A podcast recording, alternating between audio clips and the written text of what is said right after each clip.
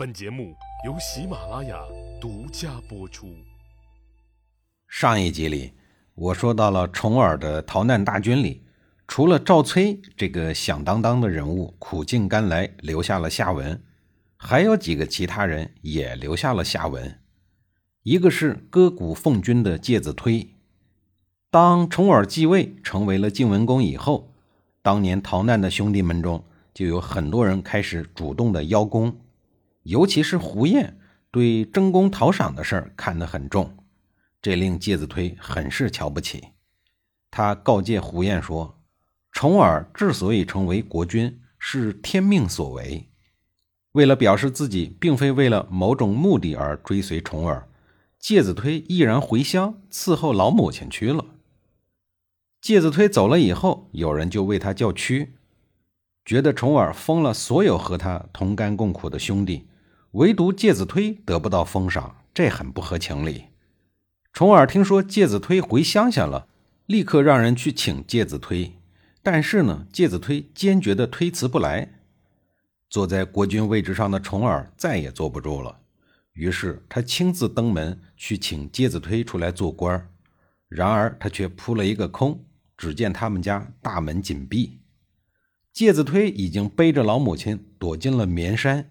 也就是在今天的山西介休县的境内，重耳随即利用职务之便，命令御林军在绵山搜索。但是绵山很大呀，绵延数十公里，御林军搜索了很多天，结果还是空手而归，根本找不到这母子俩。这时，重耳手下的一个心腹出了一个烧山的馊主意，说只要三面放火，留下一面。大火起时，介子推自然会走出来的。晋文公也是情迷双眼，居然采纳了这个很不环保的建议。结果火势凶猛，一连烧了三天三夜，几乎把整座山都给烧掉了，依然看不见介子推出来。等大火熄灭以后，重耳命令人再一次的搜山。这一次他倒是找到了，但是是两具烧焦的尸体。介子推母子俩抱着一棵烧焦的大柳树，早已经烧死了。重耳看着介子推母子俩的尸体，悔恨的无以复加，泪如雨下。这时候，有人发现介子推的后背堵着一个柳树的树洞，树洞里有一片衣襟，上面写了一首血诗：“割肉奉君尽丹心，但愿主公常清明。柳下做鬼终不见，强思伴君作谏臣。”倘若主公心有我，忆我之时常自省。臣在九泉心无愧，情正清明复清明。重耳将血书藏于衣袖中，然后将介子推和他的母亲分别安葬在那棵烧焦的大柳树下。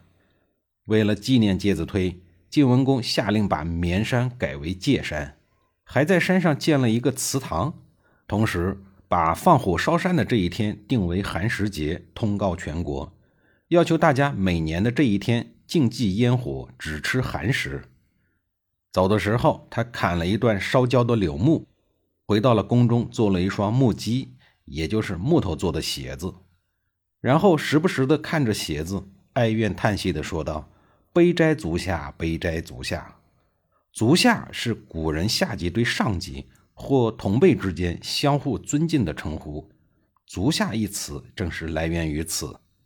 第二年，重耳领着群臣穿素服，徒步登山祭奠介子推，表示哀悼。走到介子推的坟墓前，只见那棵被烧焦的老柳树竟然复活了。重耳看着复活的老柳树，就像看见了介子推一样。他敬重地走到柳树前，珍爱地掐了几根柳树条，编了一个圈然后戴在了头上。祭扫以后，重耳把复活的老柳树赐名为清明柳。后来又把这一天定为清明节，一直延续到今天。现如今提到寒食节，提到清明节，很多人还是会想起介子推。这是一个感动了中国人几千年的古代人物。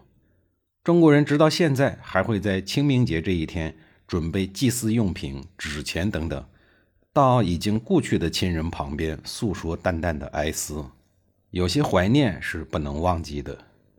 说完了清明节，再说重耳当年逃亡大军里的另外一个重要的小角色，这个人就是盗用公款罪的鼻祖头须。头须当年携巨款逃跑了以后，在国际间四处游荡，不务正业。等钱财耗干净了以后，自然想到再找一个出路。可是头须一无技能，二无人品，四处谋职，八面碰壁以后，日子快过不下去了。可能是屡屡碰壁以后，被碰的是灵光乍现吧。他想起了重耳，于是决定投奔他，谋个小官等等，混一口饭吃。头须心想，重耳早已经今非昔比，贵为一国之君。安排一个工作算个什么呀？他肯定能够收留我这个当年对他落井下石的小兄弟。换做一般人，面对威严的国君，早就吓得跑到了天涯海角，无脸相见了。怎么可能会产生再一次投奔重耳的这个想法和胆量呢？除非你嫌你脑袋多还差不多。二班人的头须不怕，他不但有厚脸皮，还有真本事。话说当时。重耳正准备洗头，头发已经解开了，泡在水里刚一打湿，忽然听到有人来汇报，说有一个叫头须的人在门外求见。重耳顿时勃然大怒，说：“好你个头须呀，头须！当年让你掌管财务，你居然黑着良心携款潜逃，害得老夫当了好几年的乞丐。介子推也是因为你变成了残疾人，今天你还来干嘛？”寡人不想杀你这个小人，也不想看见这个小人。你让他给我滚，永远有多远，让他给我滚多远。门卫就走出宫来，把重耳的话对头须说了一遍，让头须快点走，免得重耳改变主意，你就有杀身之祸。头须听了以后，淡定的很，略一沉思，突然抬头问道：“国君现在正在洗头吧？”门卫大吃一惊啊！下巴颏差点掉地上了，惊诧的问：“你是怎么知道的呀？”头须笑着说：“只有洗头的时候，人才会低着头，弓着腰，这时候他的心就跟身子反过来了，所以呀，他说的话都是颠倒之言。况且国君能免去吕氏、西氏两家族人的罪，难道还容不下我这个小角色吗？我有治国安邦的良策，你赶紧去通报他。”要是他还拒绝我，我立刻走人。消失的是我，损失的是他。头须刚刚嘴里说的这个吕氏、西氏，都属于叛逆之臣。听见没？一个可耻的盗用公款罪犯，竟然还敢拽得跟个二五八万似的，真是让人啼笑皆非。门卫就又进去把头须的话一五一十的对重耳说了。重耳也觉得很奇怪，在好奇心的驱使下说。你让这小子进来，我倒要看看他葫芦里卖的什么药。头须一进来，不等说话，就跪在地上叩头请罪，态度好的是一塌糊涂。他的策略是先把最容易拿下的印象分攥在手里再说。